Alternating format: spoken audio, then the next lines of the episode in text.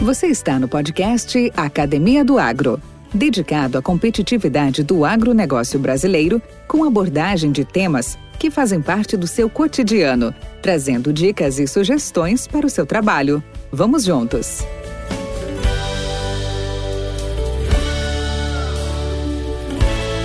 Olá, pessoal. Bem-vindos ao podcast Academia do Agro. Hoje temos aqui uh, um cara muito bacana para a gente conversar, a gente esclarecer algumas coisas do mundo, esse mundo louco de dados, esse mundo louco de informação. E vamos dar um pouco de ordenação nesses dados, vamos dar um pouco de, de lógica para todas essas informações. E esse convidado nosso ele ensina, ele aprende com as pessoas e empresas a mudar o mundo com dados, como já disse no início. O seu negócio é a alfabetização de dados, essa é a sua missão. Ele acredita profundamente que o dado é a matéria-prima mais importante da nossa era e que no final dos dias são as decisões, as tomadas por pessoas, baseadas em dados que mudam positivamente as empresas, os mercados, a sociedade e o mundo. Eu também estou nessa vibe, viu? Gosto muito disso aí também, viu? Ele é apaixonado pelo tema, ele mistura em sua trajetória de mais de 30 anos da atuação no mercado de tecnologia e informação com a atuação em gestão e tomada de decisão. Junto a grandes profissionais em cada uma das áreas ligadas ao mercado de datas e analytics, fundaram as empresas IMAP Intelligence, Data Lakers e a 4 Labs, que atuam de forma independente e interrelacionados sob o guarda-chuva do IMAPS Data Group. Com uma história de mais de uma década, suas empresas já atenderam dezenas de grandes empresas do Brasil e nos Estados Unidos, dos setores privados e público, com serviços focados em people, data e análise. Nossa conversa hoje é com Henrique Portela, CEO do IMAPS Data Group. E aí, Henrique, tudo bem? Bem-vindo ao podcast Academia do Agro. Olá, Valdir, é um prazer estar falando com você e, e, eu adorei a sua introdução sobre ensinar e aprender, né? Realmente eu sou apaixonado por isso e inclusive tenho aprendido bastante aí com seu podcast aí, de material de altíssima qualidade. Parabéns pelo trabalho aí, Valdir. Obrigado pelo convite. Cara, a satisfação é nossa, seja bem-vindo. E nós já vamos começar pelo começo, né? Onde que tudo começou, Henrique? Conta um pouco sobre você e sua história. Beleza, obrigado. Eu tenho a formação em administração de empresas e análise de sistemas e sempre trabalhei na TI das organizações. Fui responsável pela área de TI de grandes organizações, Valdir. Mas de tudo que eu fazia dentro de uma área de TI, a coisa que eu mais gostava era uh, usar o dado, conseguir transformar o dado em algo que fizesse diferença para as organizações para tomada de decisão, né? Eu trabalhei assim em várias empresas e ali em 2010 criei a primeira empresa do nosso grupo, a IMAPS, focada em desenvolvimento de dashboards, aquilo que o pessoal conhece como business intelligence, são aqueles painéis de indicadores, de informações para tomada de decisão.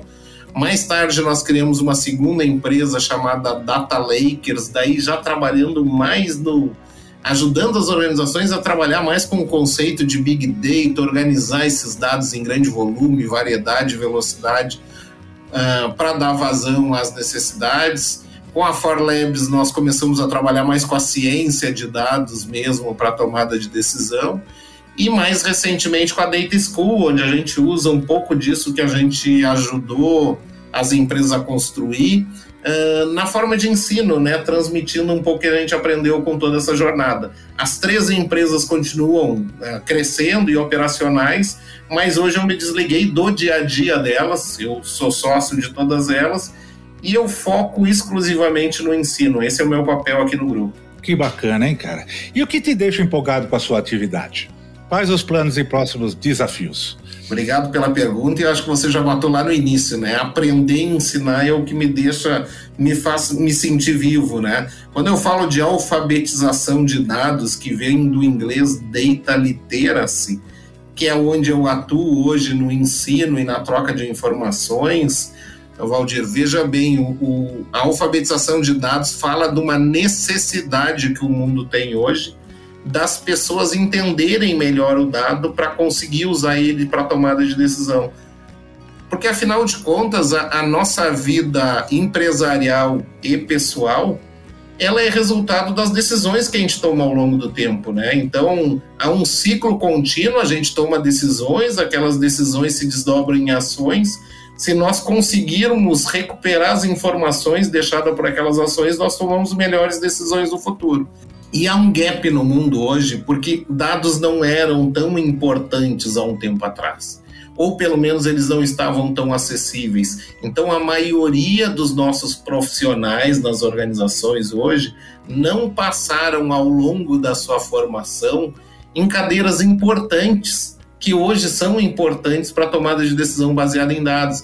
Eu estou falando aqui de conceitos estatísticos de média, mediana, correlação, causalidade, só para dar alguns exemplos, tomada, tomada de decisão baseada em dados a falta de alguns desses conceitos faz com que hoje o mundo, não é o Brasil, não é na organização de quem está nos ouvindo aí, é no mundo hoje, a gente tenha uma falta de capacidade e de conhecimento das pessoas para usar bem o dado na hora de tomada de decisão. E tem um fator importante aqui. Se você pegar uma criança de 4 anos que convive numa família que fala bem o português, ela vai falar bem o português sem ter a mínima noção. Ela não precisa ir para a escola, ela vai falar bem o português, sem saber o que é um verbo, uma conjunção verbal, um, um, uh, conjugar o verbo num determinado tempo, ela vai falar por aprendizado.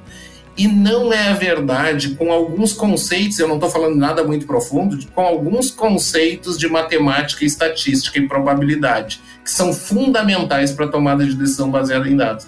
Então, não é porque eu estou perto de alguém que sabe esses conceitos que eu vou aprender eles como português. É necessário que eu saiba deles antes para mim recuperar eles na hora que eu sou confrontado com uma necessidade de decisão. Não, bacana, viu, Henrique? Vamos falar um pouco da, do IMAPS Data Group. Data Group.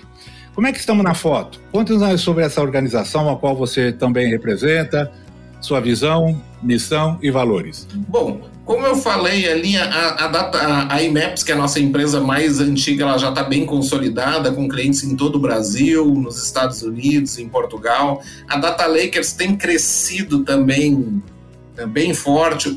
Hoje, a nossa liderança comercial do grupo, inclusive, fica localizada em Portugal, no nosso sentido de expandir as operações fora do Brasil.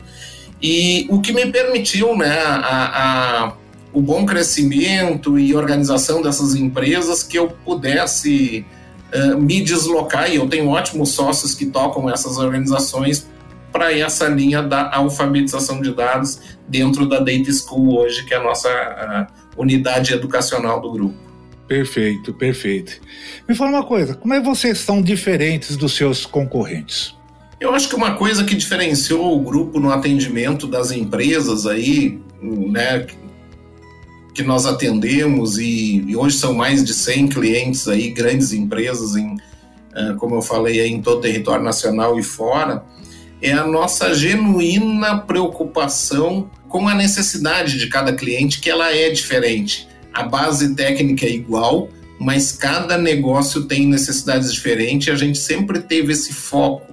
E até por isso mesmo, que além de entregar aquele básico que todo mundo entrega nessa área, nós, uh, nós sempre fomos um pouco além. Não adianta eu ter dashboard se as pessoas não estão utilizando. Não adianta eu ter algoritmo se eles não são a forma de decisão, se as pessoas continuam tomando decisão da forma anterior. E veja bem, aqui eu não estou minimizando a necessidade de experiência dos decisores. Elas, isso continua fundamental e insubstituível. Mas hoje em dia que a gente tem o dado para enriquecer essa tomada de decisão, é importante a gente misturar as duas coisas. E quando esses uh, projetos são entregues e eles ficam sem uso, porque as pessoas estão sem tempo de olhar aquele dashboard, aquele relatório, para nós acaba sendo uma tristeza, porque toda nossa vontade, eu acabei não citando, o lema do nosso grupo é mudar o mundo com dados. Toda essa vontade parece que ficou em, em, um projeto que não está sendo usado. Então, desde cedo, nós sempre nos preocupamos com o uso. Isso nos fez com que criássemos metodologias que ajudam a criar uh, dashboards que realmente são usados, algoritmos que funcionam uh, de fato e são responsáveis por decisões. E E também foi o que nos levou à alfabetização de dados, quando foi ficando claro, cada vez mais claro para nós e respaldados por estudos mundiais uh, do MIT, por exemplo, na falta que faz a alfabetização de dados, o que nos fez caminhar também para esse lado aí, para ajudar com que as pessoas não deixem de usar por falta de conhecimento, daqueles conhecimentos que eu citei de base para que possa usar os dados de fato. Esse podcast faz parte da rede Agrocast, a primeira e maior rede de podcasts do agro do Brasil. Acesse www.redeagrocast.com.br. Podcast Academia do Agro. É importante citar aqui, eu tive uma sugestão de uma pessoa muito próxima de você, está ao lado da sua tela aí, que é o Paulo. E ele até falou assim: ó, né, vou dar até a sugestão de um título para a nossa entrevista com o Henrique. E, o título é o seguinte: Os dados são hoje a nova moeda do agro. E eu gostei desse título, bacana mesmo, não só por, pelo, pela beleza dela, mas é pela profundidade e que hoje tudo gira em torno de dados, tudo gira em torno de informações.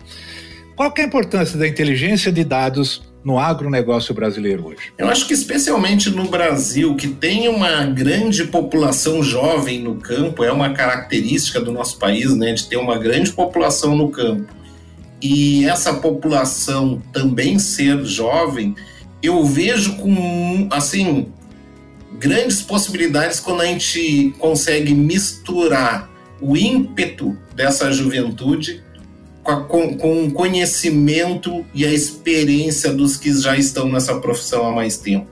E eu acho que o Brasil consegue fazer essa mistura muito bem, né? Muito bem, trazendo essa curiosidade dos novos talentos, retornando para o campo e dividindo com os, o, o, os que estão ali há mais tempo, gerando um verdadeiro motor da inovação. E, e então eu vejo isso com, com ótimos olhos. Como é que a gente usa o dado no campo hoje, né?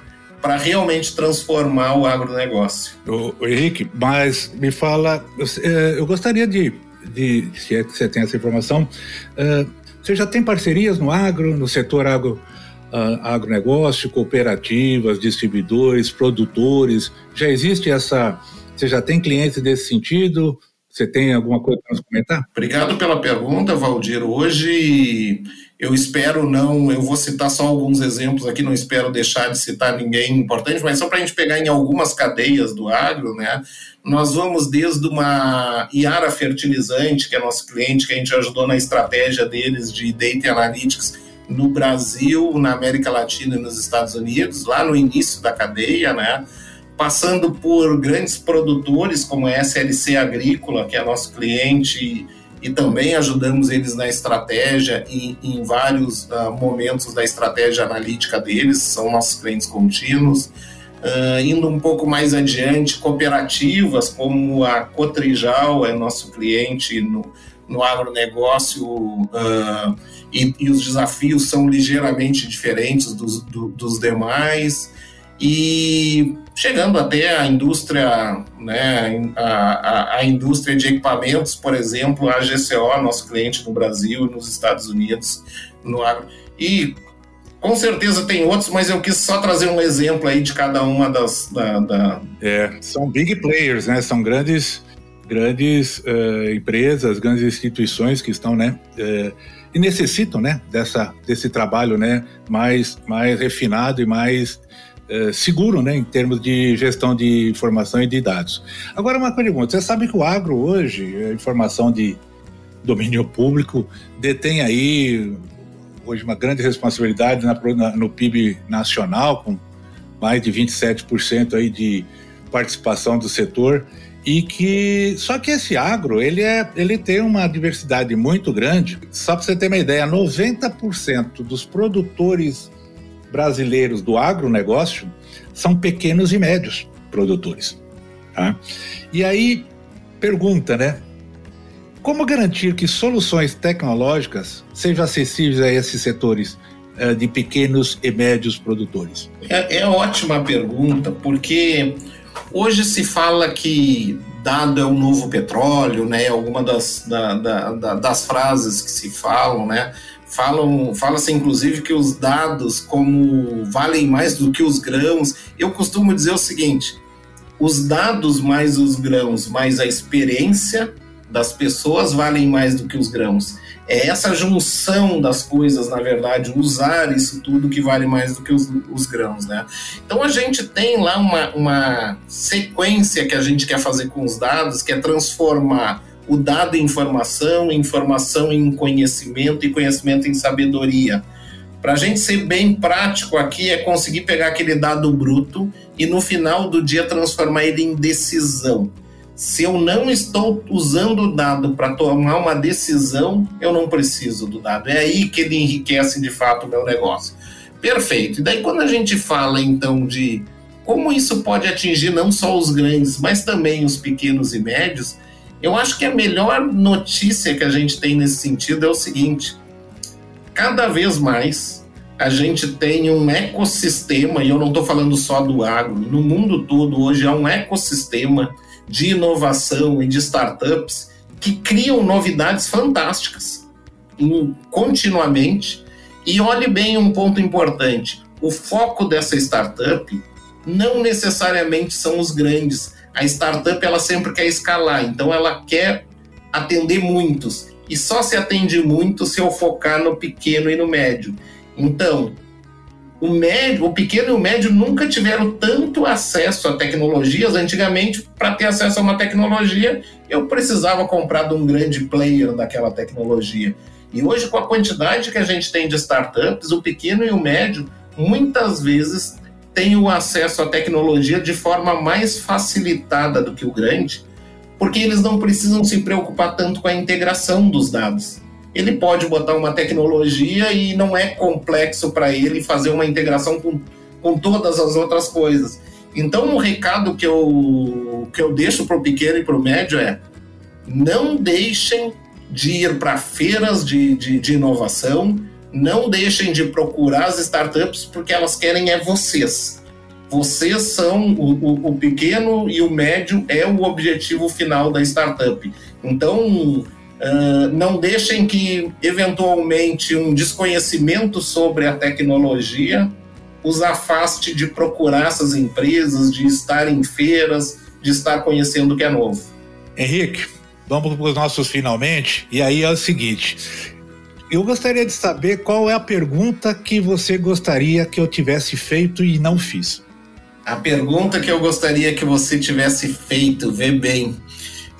Talvez se você tivesse feito, eu não tivesse toda a resposta, mas alegraria o meu coração, né? Se a gente quer mudar o mundo com dados, como é que a gente muda o Brasil com dados, né? Boa, e boa. eu não tenho toda a resposta, mas eu tenho muita vontade de construir essas soluções e eu ouvi recentemente de um amigo que a filosofia, segundo a filosofia estoica, nós devemos focar naquilo que a gente pode mudar, né? E eu sou um apaixonado por dados, isso é a minha parte do mundo onde eu acho que eu posso ajudar outras pessoas a mudar com aquilo que elas podem.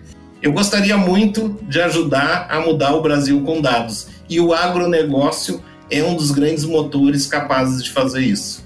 É verdade, é verdade.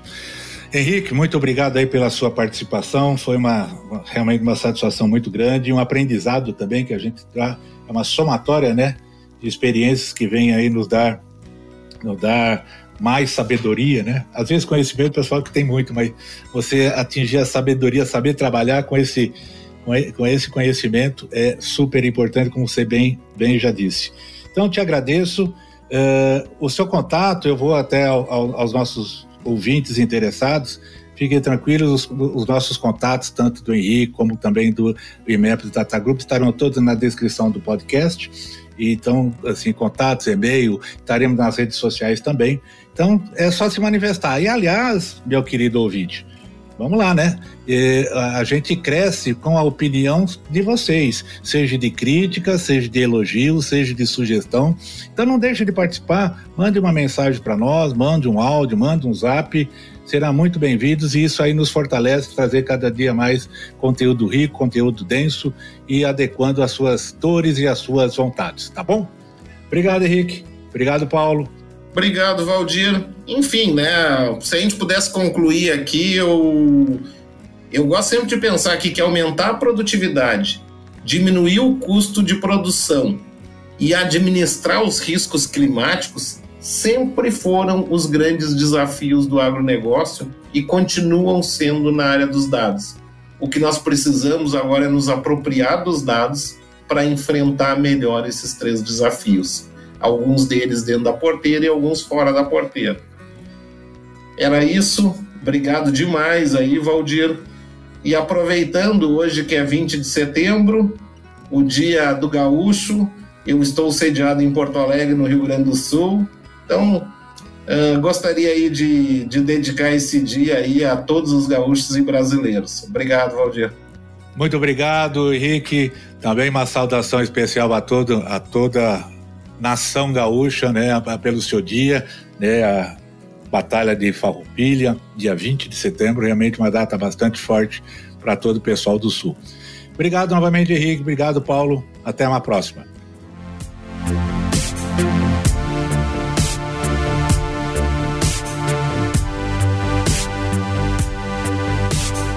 Pessoal. É com enorme prazer que apresentamos um novo projeto em parceria com a NutriSeller Tendo como temática principal soluções nutricionais, estaremos junto com a Nutriceller e sua equipe, onde diversos tópicos serão abordados nesses próximos meses, tais como estratégias para enfrentar laninha este ano. Este é o nosso primeiro episódio. Como superar os problemas causados pelo greening? O que fazer para produzir em áreas infestadas por nematóides? Qual a forma mais eficiente para nutrir com micronutrientes e entre tantos outros que virão. São assuntos no qual todos nós, colegas e audiências, estamos interessados, pois a nutrição, sem dúvida, é o alicerce da produção agrícola. São os nutrientes que regulam o metabolismo da planta, que forma a base da produção vegetal, que, é, que, que alimenta né, diretamente o homem ou o gado e, consequentemente, alimentar indiretamente o homem com proteína animal podemos esquecer que, além de fertilizantes convencionais, também é possível nutrir as plantas com adubos organominerais, orgânicos, fertilizantes especiais, melhorando a estrutura do solo e disponibilizando nutrientes retidos, entre outros benefícios. Atenta às necessidades dos agricultores, a Nutricele desenvolve linhas de produtos exclusivos com fontes eficientes de nutrientes e aditivos especiais para aplicação via solo e para tratamento de sementes. Por este motivo, o mercado de produtos biológicos e naturais, ou comumente chamados de bioinsumos, que atua de forma eficaz no equilíbrio do solo, vigor e sanidade das plantas, cresce de forma acelerada no Brasil e contribuindo para a tão conhecida agricultura regenerativa.